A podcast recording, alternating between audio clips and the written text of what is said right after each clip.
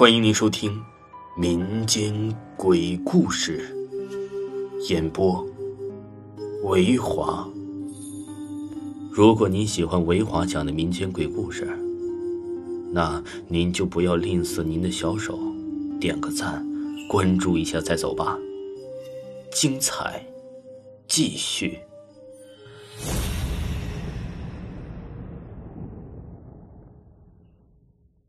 今天呢，给大家讲解一下无法解释的三个灵异现象，相信呢很多人都经历过。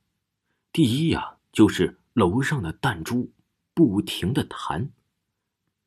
这是一个前一阵呢在网络里讨论的很热烈的话题。不可否认，我也确实经历过这种事情。常常一个人在家的时候，或者是下午，或者是晚上。哪怕不是一个人在家，只要家里很安静的时候，就可以听见楼上像是有玻璃球或者是钢珠从高处掉落在木地板或者是很坚硬地板上的声音，不停的弹弹弹，直到啊声音越来越小，直到消失。我当初念中学时候，常常听到了，也没太在意，认为楼上的小孩子掉东西太寻常了。何况那时候啊，玻璃珠又不是什么好稀奇的玩意儿。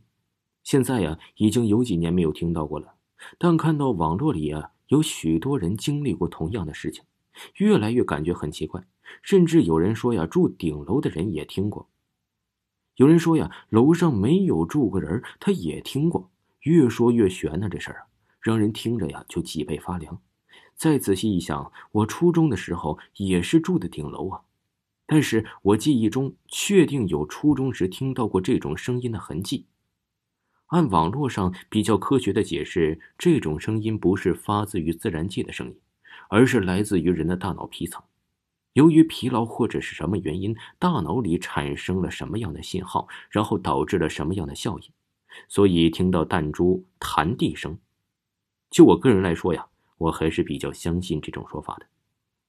第二种就是常常在做一件事情时啊，一瞬间意识到了现在的这个状态，这个事情。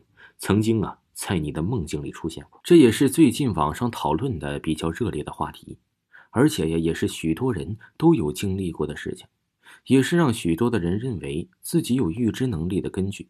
不可否认，我也遇到过，在做一件事举手的那一刹那，或者是踩脚的那一瞬间，脑子里飞快的闪过一个念头，这情景啊，在我梦里出现过，绝对而且相当肯定。不知道你有没有这样啊？不知道啊，大家是否跟我一样，就是出现那样的念头前，我从来没有自然的想起过这个梦。也就是说，在那之前，我从来不知道自己做过那样的梦。人进化了数百万年，人身上到底有多少潜能有待开发，我们还暂时不能下定论。但就目前的科学解释来说，梦境只是过去发生的事情残留在脑海里的印象，因此梦。只能展示出一些过去的事儿，或者呀，这么说并不正确，应该是梦境只能显示残缺的，被我们潜意识里拼凑的过去的印记，而不可能预知未来。如果大家都跟我一样，那只是一瞬间才想起有做过这个梦，而之前从未想起做过这个梦的话，那上面的解释就更可信了，因为呀，那也许并不是梦。而是人的一种直觉吧，一幻一真，让人不知其意义。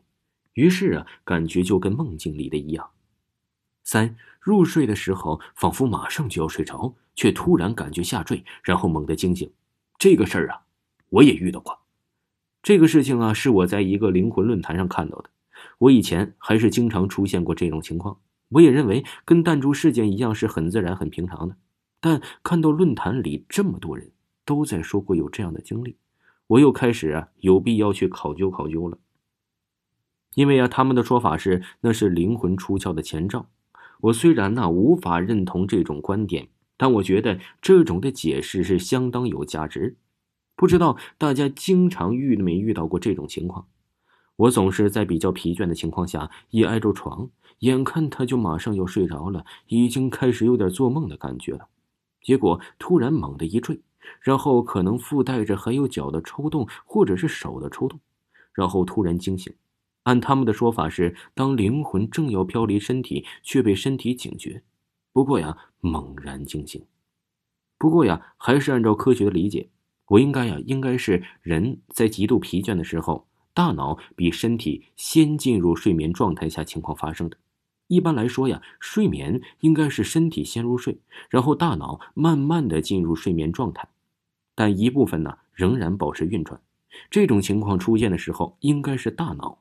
不应该啊，是由疲倦而过于早的身体进入睡眠状态，但却因为啊身体的部分组织和机能的正常状态的运转而惊醒的。